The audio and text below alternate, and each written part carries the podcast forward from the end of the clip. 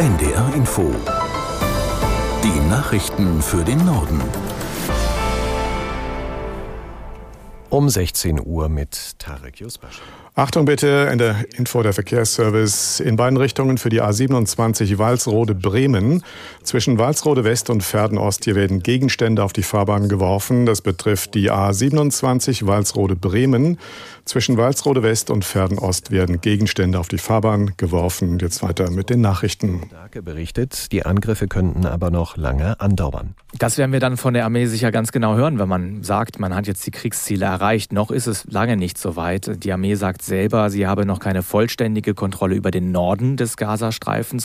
Da ist sie ja seit vielen Tagen auch aktiv. Da gibt es auch weiterhin Luftangriffe. Allein in den vergangenen Stunden mehr als 200 Angriffe im gesamten Gazastreifen. Also die Armee ist da mit voller Stärke im Einsatz, aber die Ziele, dass die Hamas besiegt sei, das ist noch nicht absehbar. Wir hatten erst vor wenigen Minuten wieder Raketenalarm im Süden Israels. Das heißt, die Hamas oder andere radikale Palästinensergruppe sind nach wie vor in der Lage, Israel anzugreifen. Und da scheint das Kriegsziel also noch in weiter Ferne zu liegen. Bundesgesundheitsminister Lauterbach hat die Corona-Impfzahlen in diesem Winter als enttäuschend bezeichnet.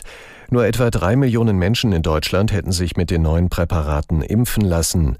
Diese sind an aktuelle Corona-Varianten angepasst. Im Moment werde die Covid-Gefahr unterschätzt, sagte Lauterbach.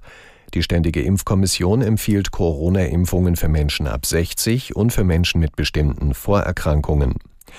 Der Gesundheitsminister hatte sich heute mit rund 30 Vertretern aus Wissenschaft und Medizin getroffen. Dabei ging es vor allem um die Long-Covid-Forschung. Künftig soll es mehr Geld für die Forschung und mehr Anlaufstellen für Betroffene geben. Die Bundesregierung diskutiert weiter darüber, wie sie im kommenden Jahr Geld sparen kann. CDU-Chef Merz fordert, auf die geplante Erhöhung des Bürgergelds zu verzichten. In der Ampelkoalition stößt der Vorschlag auf ein geteiltes Echo. Aus Berlin Michael Weidemann. Der liberale Koalitionspartner will die zum Jahreswechsel anstehende Bürgergelderhöhung noch einmal in Frage stellen, doch SPD und Grüne wehren sich. In der Bildzeitung stellt Hubertus Heil klar, er habe keine Pläne, die gesetzlich vorgeschriebene Regelsatzanpassung nicht vorzunehmen. Katharina Dröge springt dem SPD-Arbeitsminister zur Seite. Die Berechnung des Bürgergeldes beruhe auf einer gesetzlichen Grundlage, so die Grünen Fraktionsvorsitzende im ARD Morgenmagazin.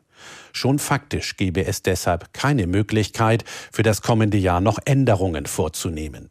Die FDP hatte zuvor gefordert, angesichts der sinkenden Inflationsrate die Anhebung des Regelsatzes neu zu bewerten. Der Präsident der UN-Klimakonferenz in Dubai, Al-Jaber, steht weiter in der Kritik. Al-Jaber soll behauptet haben, es gebe keine Wissenschaft, die belege, dass der Ausstieg aus fossilen Energieträgern notwendig sei, um die Erderwärmung auf 1,5 Grad zu begrenzen. Aus Dubai Anna Osius. Bei Aktivisten löste das einen Sturm der Entrüstung aus. Heute gab es eine erste Protestaktion auf der Klimakonferenz. Der COP-Präsident äußerte sich in einer Pressekonferenz und betonte, es handele sich um Fehlinterpretationen. Er respektiere die Wissenschaft und sehe die Notwendigkeit, die Emissionen um mehr als 40 Prozent zu reduzieren, wünsche sich aber ein realistisches Management eines Ausstiegs aus Fossilen. Wir sehen die Verantwortung und unterschätzen die Aufgabe nicht, so Al-Jaber wörtlich. Beobachter bezweifeln jedoch, dass sich die Vereinigten Arabischen Emirate tatsächlich auf einen Ausstieg aus Kohle, Öl und Gas einlassen werden, wie es mehr als 100 Staaten fordern. Das Land am Golf ist reich geworden mit dem Export von fossilen Energien und will dieses Geschäft auch in Zukunft weitermachen.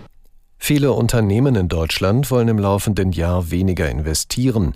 Für das kommende Jahr sei das Investitionsklima in deutschen Firmen noch trüber, teilte das Münchner IFO-Institut mit. Lag der Index im März noch bei fast 15 Punkten, seien es nun gut zwei Punkte. Für 2024 liege er gar nur bei 1,2 Punkten.